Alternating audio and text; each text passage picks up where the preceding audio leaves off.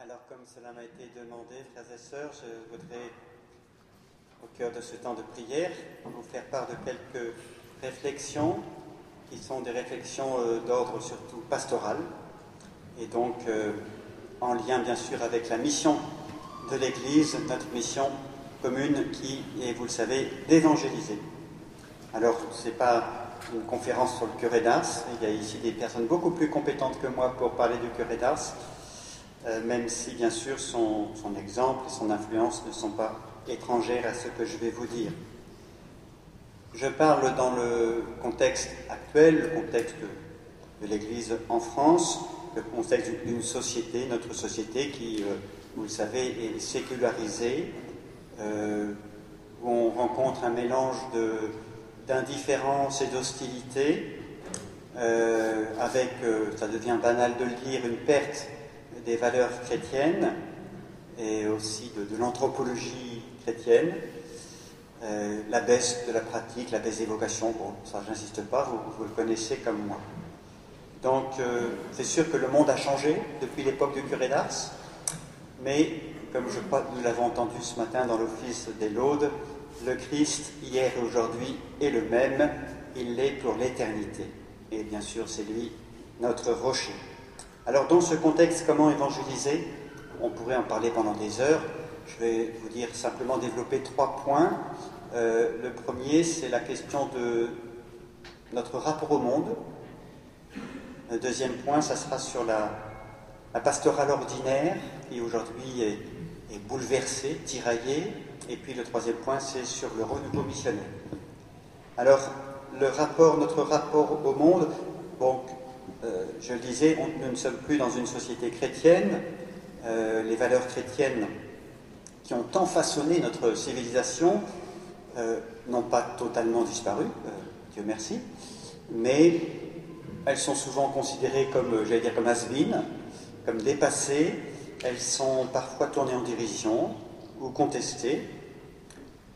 on peut dire aujourd'hui que, sans, trop vouloir forcer ce trait, il existe quand même une forme de persécution parfois pour, pour les chrétiens, et le simple fait de s'exprimer sur certains sujets, comme l'avortement par exemple, euh, devient parfois très compliqué, hein, et vous êtes rapidement jeté en pâture euh, en l'arène médiatique.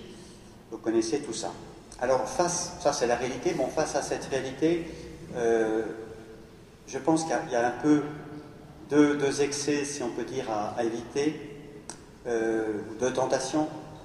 la première tentation, c'est celle du repli, le repli sur soi, c'est-à-dire de, se dire on va, on va constituer le petit reste, le petit reste, euh, une église de pure, gardienne de l'orthodoxie, face à un monde en perdition. Euh, dans cette posture-là, je pense que le, principal danger, c'est peu à peu de tomber dans la haine du monde.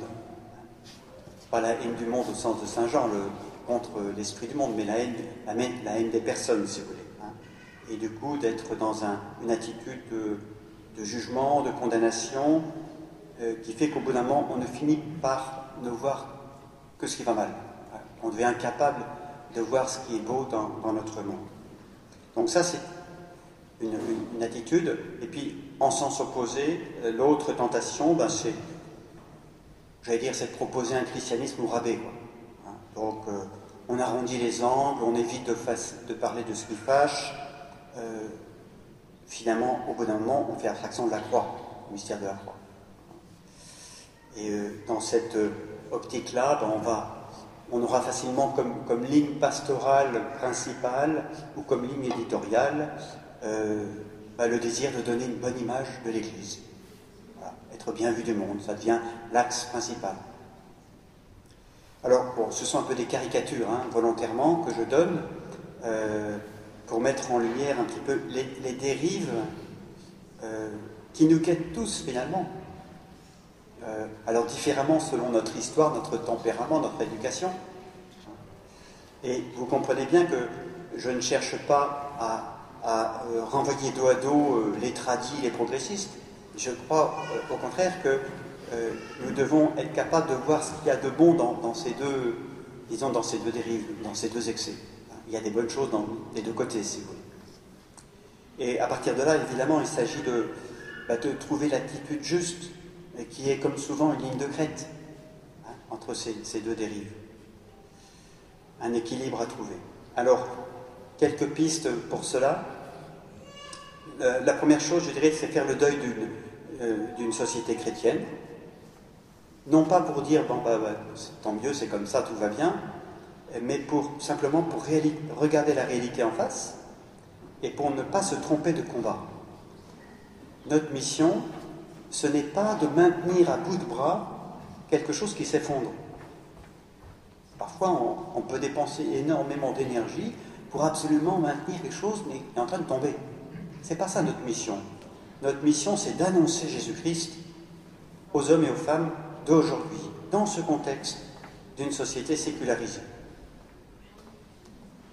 La deuxième chose, c'est que face, c'est vrai, parfois à la dérision ou diverses euh, formes de persécution, de diffamation, face aussi à toutes ces lois qui nous semblent tellement injustes, qui sont votées régulièrement, euh, et, et, parfois on a vraiment l'impression que derrière il y a une volonté délibérée de, finalement de déconstruire euh, tout l'héritage chrétien, eh bien, je dirais que face à ça, il ne faut pas réagir en laissant parler le vieil homme, c'est-à-dire euh, en se durcissant, euh, en, entrant dans, l'agressivité, dans la haine, où on se dit allez, on va en découdre hein, avec ce monde. Mais au contraire, réagir d'une façon évangélique, et donc d'abord commencer par se réjouir. Se réjouir d'avoir une opportunité, une occasion de communier aux souffrances de Christ, comme le dit Saint Paul. Et on peut penser aussi à la béatitude hein, de Jésus qui dit ben, Heureux êtes-vous si tout le monde dit toutes sortes de mal contre vous à cause de moi.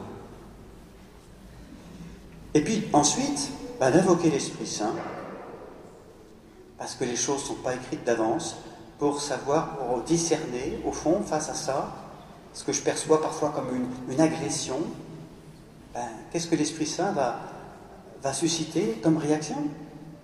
Et parfois, ben, l'Esprit Saint nous demande de nous taire. Comme Jésus qui, euh, pendant sa passion, parfois s'est tu. Et puis parfois l'Esprit Saint, il nous demande d'avoir le courage de dénoncer les injustices. Toujours, bien sûr, avec mesure et dans le respect des personnes, mais d'avoir parfois le, courage de dénoncer.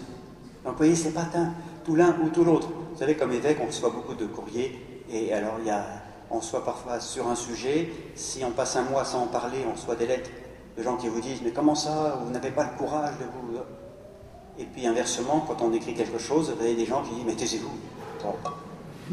Alors vous voyez, c'est, c'est pas tout l'un ou tout l'autre, c'est l'Esprit Saint qui nous montre quelle est l'attitude juste dans une situation donnée.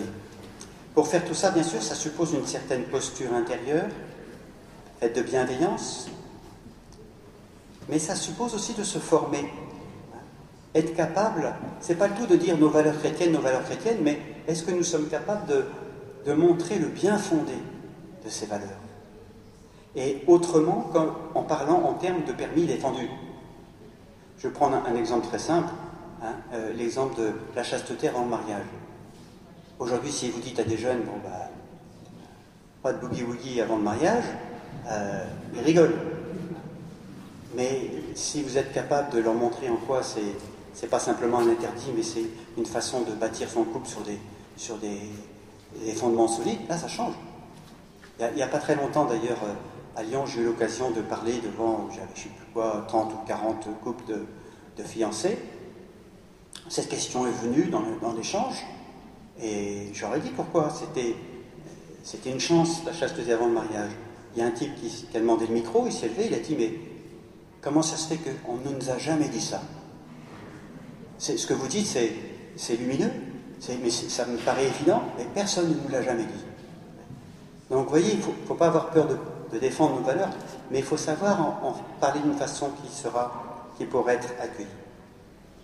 Et puis la troisième attitude face, à, face à, cette situation, je crois que c'est, il s'agit de s'engager concrètement au service des pauvres.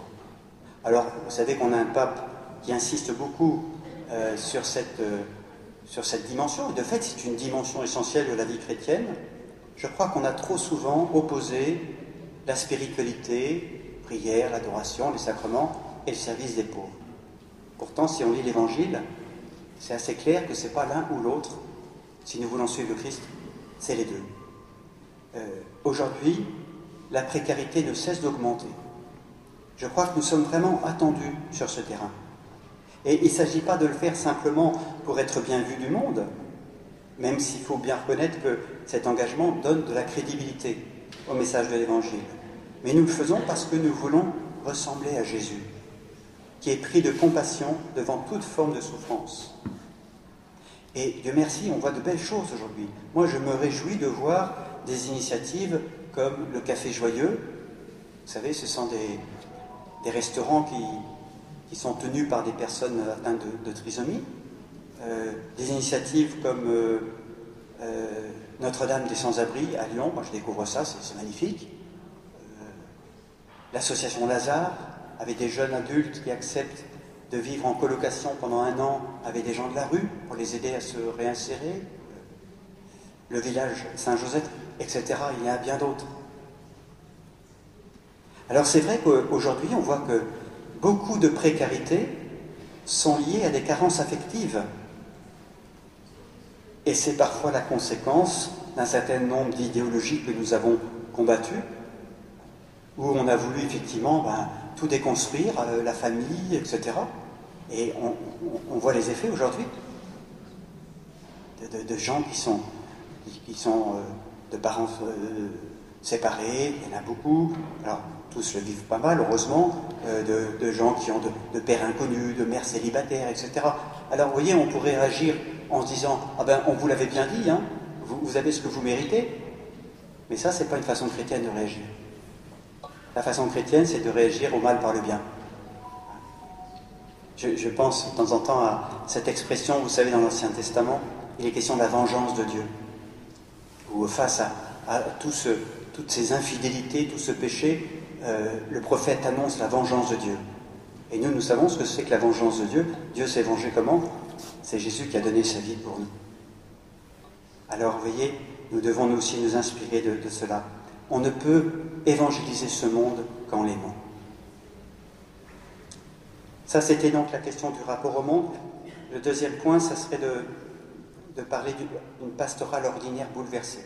Alors, qu'est-ce que j'entends par pastorale ordinaire? C'est la pastorale en paroisse, les baptêmes, euh, des petits-enfants, la préparation au mariage, la, catéchèse, les obsèques, etc. Évidemment, ce n'est pas le tout de la mission de l'Église. Hein. Tout à l'heure, je, parlerai de, des initiatives missionnaires. Mais c'est un lieu très important et c'est un lieu d'évangélisation. On on a encore la chance d'avoir beaucoup de gens qui viennent frapper à la porte de l'Église. Mais je dis que c'est une pastorale bouleversée. Pourquoi? Je pense que les prêtres qui sont là ne me contrediront pas, euh, parce que tous ces gens qui demandent ponctuellement un sacrement, l'immense majorité, n'ont pas vraiment vécu une, rencontre avec Jésus-Christ. Et souvent euh, sont dans des situations euh, complexe, comme dit le pape François, qui fait que ben, on se sent un peu tiraillé entre ce que nous avons à donner à travers les sacrements et ce que les gens demandent. Alors là aussi, face à cette situation, on peut, on peut pointer, si vous voulez, deux attitudes opposées. La première, c'est celle qui consiste à dire aux gens, ben, voilà, voilà la règle. La règle, c'est ça. Et euh, ben, vous n'êtes pas dans les clous, quand vous serez dans un clou, revenez me voir. Bon. Disons que c'est le légalisme. Et puis l'attitude opposée, bah, c'est le laxisme. On ferme les yeux. Bah, c'est pas grave. Alors évidemment, là aussi je caricature, mais pour dire que bah, dans, les deux cas, c'est pas bon. C'est pas bon euh, euh, ni spirituellement, ni, pastoralement. Euh, dans la première attitude, le légalisme, ben, les gens se sentent jugés, souvent blessés. On en voit encore beaucoup, hein, des gens qui, se sont sentis blessés profondément parce qu'ils n'ont pas été accueillis dans leur situation, ou qui se sentent exclus, ou qui se découragent. On le voit parfois avec des catéchumènes. Hein, comme par exemple des catéchumènes euh, donc adultes, demandent le baptême et vivent en concubinage, c'est pas toujours simple. Et dans la deuxième attitude, le laxisme, ben, on oublie que la vie à la suite du Christ, ça passe par des conversions. Euh, je crois que c'est dimanche dernier, on entendait cette, euh, dans la lettre aux Éphésiens, Saint Paul dire Vous ne devez plus vous conduire comme les païens. Oui, hein, on redécouvre aujourd'hui qu'être chrétien, c'est, c'est pas vivre dans l'esprit du monde. Hein, c'est un choix radical. Et du coup, quand on est, on est dans cette attitude laxiste, ben, on prend le risque, j'allais dire, d'une religion sécularisée, qui vit selon l'esprit du monde. Et vous savez, de temps en temps, on entend cette réflexion bon, ben, le monde a changé, le monde évolue, il faut bien que l'Église évolue. Alors, bien sûr, face à, cette situation, il y a eu il y a quelques années à Maurice Laetitia, ce texte du pape, cette exhortation apostolique, suite à, deux conciles sur la famille, et le pape nous invite à, éviter ces deux excès. C'est vrai que à première lecture, l'accent est mis surtout sur le premier point, c'est-à-dire que le, pape dénonce euh, le légalisme, il insiste sur la miséricorde, sur l'intégration de toutes les personnes, mais à y regarder de plus près, le texte invite à l'équilibre. Et là aussi, vous voyez, il s'agit d'une ligne de crête. Le pape redit clairement que la discipline de l'Église sur toutes ces questions est bonne et qu'il ne s'agit pas de la remettre en cause. Mais il rappelle que la loi est au service des personnes. Le sabbat est fait pour l'homme et pas l'homme pour le sabbat, dit Jésus. Et donc ce qui doit changer, c'est pas la loi, c'est pas la discipline de l'Église. Ce qui doit, c'est nous qui devons changer. C'est notre façon d'accueillir, d'accompagner ces personnes sur un chemin, un chemin de conversion. Alors, bon, d'abord, entre parenthèses, dans Amoris Laetitia, euh, il n'y a pas que le chapitre 8 dont je vais parler, euh, il y a plein de bonnes choses que je vous invite vraiment à, à creuser qui peuvent vraiment nourrir la pastorale familiale. Mais sur ces questions-là, il y a le chapitre 8. On peut regretter un certain flou dans ce chapitre 8, surtout en particulier sur la question sensible de l'accès au sacrement. Et de fait, on voit apparaître aujourd'hui plusieurs interprétations, pas toujours cohérentes, sur la mise en œuvre de ce texte. Alors, si on se situe, enfin, en tout cas, moi j'essaye de me situer dans une, herméneutique de la continuité, comme disait le pape Benoît XVI, comment interpréter ce, texte euh, du pape François, qui s'inscrit donc dans une, dans une histoire ben, la, première chose, c'est de reconnaître que la doctrine de l'Église est bonne et doit être défendue. La doctrine de l'Église, en l'occurrence, relative au sacrement du mariage, à la discipline des sacrements ça suppose de faire l'effort pour la comprendre. Je me souviens quand j'étais jeune prêtre, où j'ai beaucoup accompagné des personnes divorcées remariées, euh, je m'étais rendu compte que pas mal de, parmi mes collègues, beaucoup n'avaient pas fait, euh, pas fait l'effort de dire mais au fond pourquoi l'Église dit ça? Donc ça suppose pour nous un travail de quel, quel est le sens de cette discipline? Pourquoi l'Église dit ça? Et puis donc l'accueillir. Et de fait, elle est importante, cette doctrine, d'abord parce qu'elle touche à la cohérence du mystère chrétien. Le mariage est le signe de l'alliance. Dans Saint Jean, le premier signe posé par Jésus, c'est Cana. C'est pas quelque chose de secondaire. Le pape euh, Jean-Paul II disait même que c'était comme le, sacrement du mariage, vous savez, c'est celui qui a été défini en dernier dans l'histoire des sacrements. Mais il disait c'est le sacrement primordial. Parce que c'est le sacrement de l'alliance. Et il s'enracine dans, dans, le livre de la Genèse, hein, dans le projet de, de Dieu sur l'homme et la femme. Donc, théologiquement, il est très important. Mais cette doctrine de l'Église, elle est importante pour cette cohérence de la théologie, mais elle est importante aussi pour les personnes. Parce que, comme l'a très bien montré le pape Jean-Paul II dans la théologie du corps, les exigences de l'Évangile concernant en particulier le mariage, qui, dans le contexte actuel, nous paraissent parfois complètement décalés, ce ne sont pas des ougas qui tombent du ciel. Ça correspond aux attentes les plus profondes de l'être humain, qui est créé à l'image de Dieu, qui est fait pour aimer. Ensuite, une fois que nous, nous accueillons cette doctrine, convaincus qu'elle est bonne, après il faut bien comprendre que nous ne sommes pas des douaniers mais des pasteurs. Et donc, il ne s'agit pas simplement pour nous de vérifier la conformité à une loi. Il s'agit d'accompagner les personnes sur un chemin de conversion et de croissance. Et cet accompagnement, c'est là où ça nous bouscule, ça demande un investissement pour nous. Ça prend du temps et ça demande aussi une compétence. Il faut un apprentissage. Il faut être capable de prendre non seulement la dimension objective, ça c'est la doctrine qui le rappelle, mais aussi la dimension subjective dans la morale, et prendre en compte les personnes, avec en particulier tous ces conditionnements, et le pape François a bien mis ça en lumière, tous ces conditionnements que nous avons les uns les autres en raison de notre éducation, de notre histoire, etc conditionnements intérieurs ou extérieurs, qui font que l'intégration des exigences morales n'est pas toujours immédiate, n'est pas toujours facile, et on peut même dire n'est pas toujours possible. En tout cas, ici et maintenant. Et donc, oui, la bonne attitude, à mon avis, du pasteur, c'est de tout faire pour aider la personne à comprendre pourquoi l'Église dit ça, en quoi c'est bon pour elle, et puis à l'aider à, avancer, à cheminer, non seulement à comprendre la norme, mais à la choisir et à la mettre en œuvre. Et sur ce chemin, alors c'est un peu ça la nouveauté,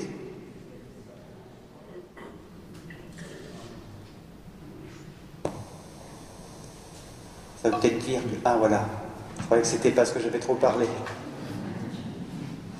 Et donc, dans ce chemin, sur ce chemin d'accompagnement, ce que dit le pape François, c'est que si on se rend compte qu'à un moment donné, la personne bute, risque de se décourager, risque même de quitter l'Église, comme ça arrive, alors là, on se souvient que la loi est faite pour l'homme et pas l'homme pour la loi.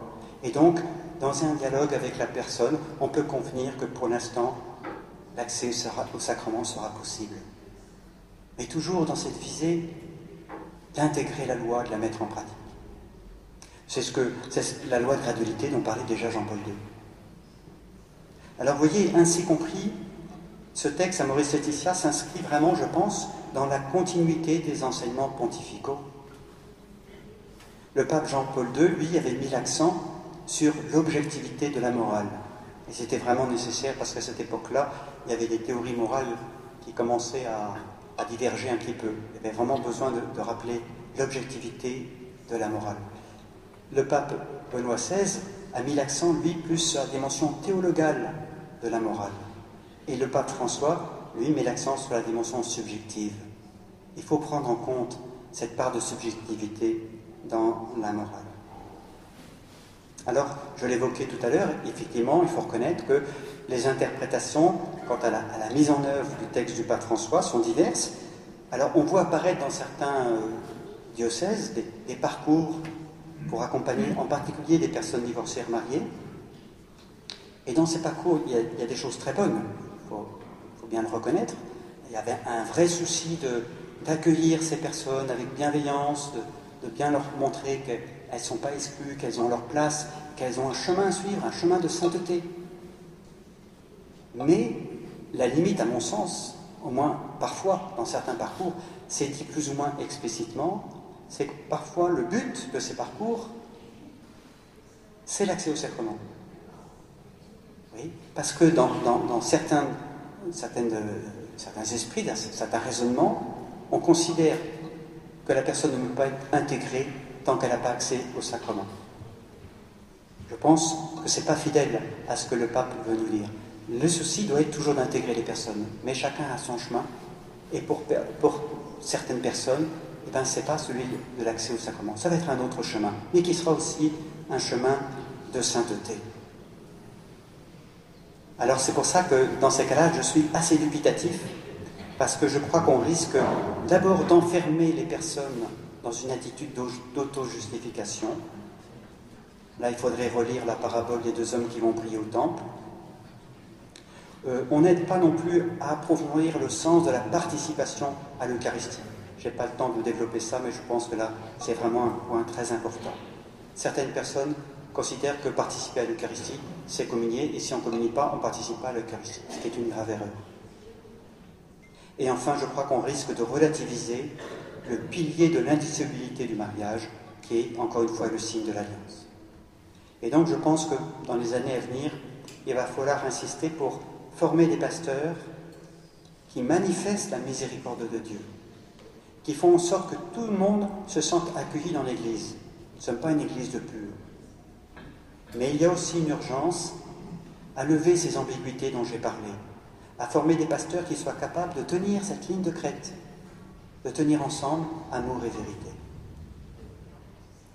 Vous savez, ces situations complexes, entre guillemets, elles risquent d'être de plus en plus fréquentes.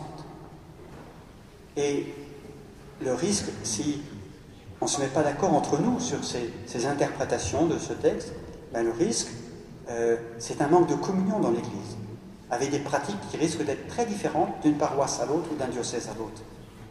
Et puis l'enjeu aussi, ben, c'est d'éviter une forme, je le disais tout à l'heure, de sécularisation de l'Église. Hein. Un, christianisme qui plaira à tout le monde, mais qui au fond n'intéressera plus personne. Vous voyez, ces questions sont, importantes, elles sont si sensibles, euh, elles peuvent nous diviser. Je crois qu'il faut les aborder avec humilité, dans un esprit de dialogue, de bienveillance, et avec vraiment un grand souci de veiller à l'unité.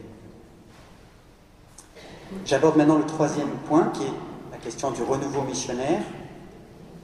C'est vrai que l'époque dans laquelle nous vivons est un peu compliquée, mais en même temps, je crois qu'elle est passionnante. Les gens ont soif d'amour vrai.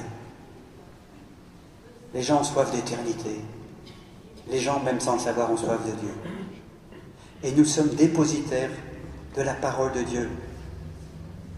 Comme dit Saint Pierre, à Jésus, tu as les paroles de la vie éternelle.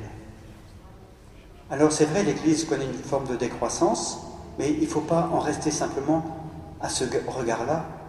Sinon, on, dire, on va déprimer. La crise que nous traversons est une magnifique opportunité pour nous laisser purifier par le Seigneur, pour revenir à l'essentiel et pour retrouver un nouvel élan missionnaire. C'est certain, nous allons perdre des choses, peut-être une certaine reconnaissance, une certaine place dans la société, une certaine influence.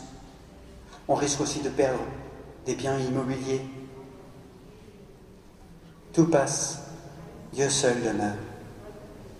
Rien ne nous séparera de l'amour de Dieu qui a été manifesté en Jésus-Christ.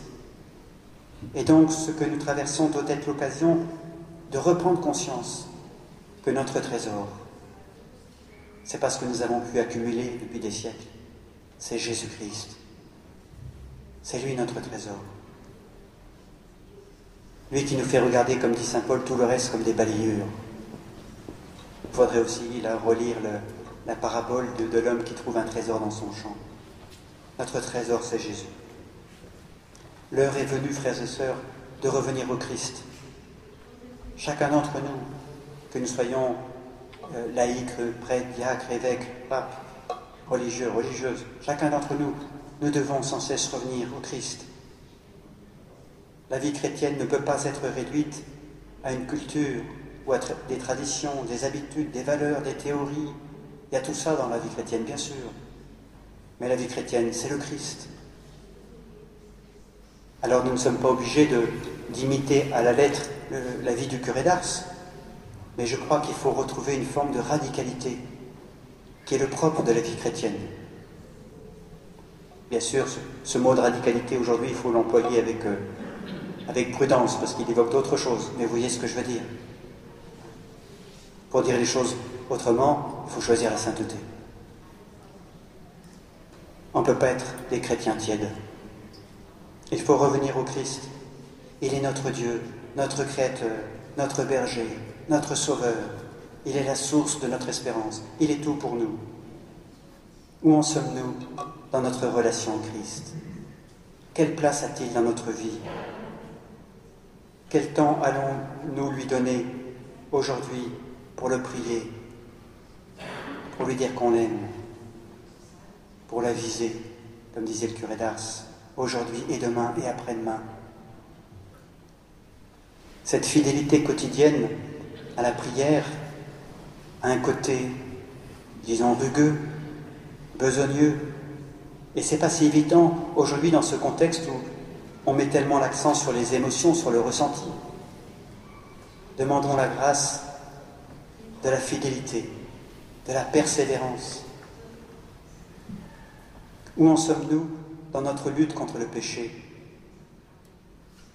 Dans notre refus de toute compromission Dans notre choix de suivre vraiment le Christ Dans notre choix de la sainteté Il nous faut revenir au Christ. Mais il n'y a pas que la vie chrétienne personnelle qui doit se recentrer sur le Christ. C'est vrai aussi pour la pastorale. D'où l'insistance du pape François sur une pastorale kérigmatique. Tout est centré sur le Christ, sur la rencontre avec le Christ vivant, agissant aujourd'hui. On a bien compris aujourd'hui, je pense, enfin j'espère, qu'il faut en finir avec une catéchèse où on parle de Jésus comme d'un personnage du passé, sans permettre à l'enfant d'entrer dans une relation personnelle avec lui. On a bien compris, j'espère, qu'il faut en finir avec des aumôneries de jeunes où on parle de tout sauf de Jésus. Parfois, quand je rencontre des confirmants, alors il y en a qui sont super, hein, et parfois les bras m'en tombent. Ce sont des jeunes qui ne connaissent pas Jésus. On a compris, je pense, qu'il faut en finir avec des préparations au mariage. On vous parle de communication dans le couple, ce qui est très important. Mais sans témoigner de Christ, sans dire à ses fiancés comment le Christ aujourd'hui vient sauver le couple? Je constate avec joie aujourd'hui un vrai renouveau du dynamisme missionnaire de l'Église, avec en particulier, même si bien sûr la mission ne se réduit pas à ça, la découverte ou la redécouverte de l'annonce directe et explicite du Christ. Aujourd'hui, beaucoup s'interrogent, beaucoup sont en recherche, si mon voisin me pose des questions sur ma foi, est-ce que je suis capable de lui dire qui est le Christ pour moi? Comment il est présent dans ma vie? Connaissez la question que Jésus pose dans l'Évangile. Pour vous, qui suis-je? Est-ce que je suis capable de dire qui est le Christ pour moi? Vous voyez bien qu'il demeure toujours important de connaître le contenu objectif de la foi. Mais vous comprenez bien que c'est pas en récitant le credo qu'on va évangéliser. Il faut que nous soyons capables de dire qui est le Christ pour nous, qu'est-ce qu'il a fait pour nous dans, sa miséricorde. Nous annonçons un Christ vivant, actuel, aujourd'hui. Le pape nous le redit souvent, de par notre baptême, nous devons être des missionnaires, des disciples missionnaires. Mais il ne suffit pas de se dire je dois être missionnaire. Il faut se demander en ai-je vraiment le désir? Et d'où vient ce désir missionnaire? Il vient de l'expérience que nous faisons d'être sauvés par le Christ. C'est pourquoi nous avons sans cesse besoin de purifier notre relation au Christ. Nous ne nous approchons pas du Christ simplement parce que nous avons besoin de lui. Comme je le disais tout à l'heure, pour notre bien-être personnel, mais nous nous approchons du Christ et nous devons nous approcher de lui pour le contempler, pour écouter sa parole, pour méditer sa parole, pour méditer le mystère de sa passion, de sa résurrection. Le Christ n'est pas là uniquement pour améliorer notre ordinaire. Il est celui qui peut étancher notre soif profonde, notre soif de plénitude. Il est notre sauveur. C'est à partir de là que vient le désir de témoigner, vous voyez, si nous, si nous ne partons pas de là, alors nous allons tomber dans ce qu'on voit souvent, ces réflexions qu'on entend, parfois en tout cas, on dit finalement chacun sa spiritualité. Moi, c'est la spiritualité chrétienne, toi, tu es bouddhiste, toi, tu es musulman, tout va bien. Il faut repartir de l'expérience du Christ Sauveur. Le Christ est Sauveur, pas simplement le Sauveur de ma vie, mais le Sauveur du monde. Il faut que nous brûlions du désir d'annoncer Jésus-Christ. Pas simplement le proposer, mais l'annoncer. Alors, c'est vrai, il y a quelques années, les évêques de France ont, publié un texte qui s'appelle Proposer la foi dans la société actuelle. Et le thème proposé dit des choses très justes. Hein. Ça met l'accent sur le respect de la liberté de l'autre. Personnellement, je crois qu'aujourd'hui, il faut, passer de proposer à annoncer. D'abord, c'est un terme qui est plus biblique. Et puis, vous voyez bien, quand on va au restaurant, on vous propose le menu. dans le menu, on vous propose le plat du jour. Mais vous pouvez prendre un autre plat, ça ne pose pas de problème. Nous n'annonçons pas Jésus-Christ comme une proposition au milieu d'autres religions. Nous annonçons l'unique sauveur du monde. Donc, vous voyez, ce, désir d'annoncer Jésus, c'est la première chose, c'est ce qui est fondamental. Après, va se poser la question des moyens. Alors, je ne vais pas trop insister, il y a mille façons de témoigner, bien sûr par sa vie, sa façon de vivre. Est-ce que ma façon de vivre interroge mon entourage C'est une question qu'il est bon de se poser de temps en temps. Donc, par sa façon de vivre, ça veut dire par, par le service, par le choix de l'honnêteté, de l'intégrité, de la pureté, mais sans exclure le témoignage explicite. Et je crois que c'est un peu la grâce de notre époque. Il y a aujourd'hui une attente énorme dans ce domaine. Beaucoup de gens n'ont jamais entendu parler de Jésus. Alors bien sûr, pour cette annonce explicite, ce témoignage, j'ai été heureux de voir que les, aujourd'hui les séminaristes, moi quand j'étais au séminaire, j'ai commencé à Paris Monial et euh, j'ai découvert l'émission d'évangélisation dans les rues et c'était, on, faisait ça entre nous, ce n'était pas le séminaire. Moi, je vois maintenant s'intégrer dans le séminaire, je m'en réjouis. Il faut que nous apprenions cette, que nous acquérions cette capacité, cette simplicité de parler de Jésus, sans vouloir rien imposer, simplement dire voilà qui est Jésus pour, pour moi. Et donc c'est une forme d'apprentissage. Ça ne veut pas dire que l'évangélisation, c'est d'abord une question de méthode ou de technique. Mais il faut bien reconnaître que pour être capable de témoigner, il faut apprendre à, j'allais dire, à débloquer des verrous, à dépasser certaines peurs. Il faut aussi apprendre à décrypter les attentes de nos contemporains. Derrière certaines provocations se cachent bien des interrogations. Derrière l'engouement pour les spiritualités à la mode, spiritualité du bien-être, se cachent les soifs de Dieu. Mais ce qu'il faut surtout apprendre, c'est à se laisser guider par l'Esprit Saint, se laisser guider intérieurement par l'Esprit Saint. Comme le montre si bien Saint Paul, connaissez les lettres de Saint Paul, enfin, ou dans les actes des apôtres, on voit Saint Paul qui dit, qui fait des plans d'évangélisation, on va aller là-bas, puis l'Esprit Saint dit non, c'est pas par là, c'est par là. Il faut apprendre à se laisser guider intérieurement par l'Esprit Saint. Je crois que d'une manière générale, on a trop enfermé la vie chrétienne dans des cases. Apprendre à se laisser guider par l'Esprit Saint, c'est ce qui nous permet d'être libres et de discerner l'attitude juste, la parole juste, le geste qui va toucher. Paradoxalement, dans notre société, tellement marquée par l'individualisme,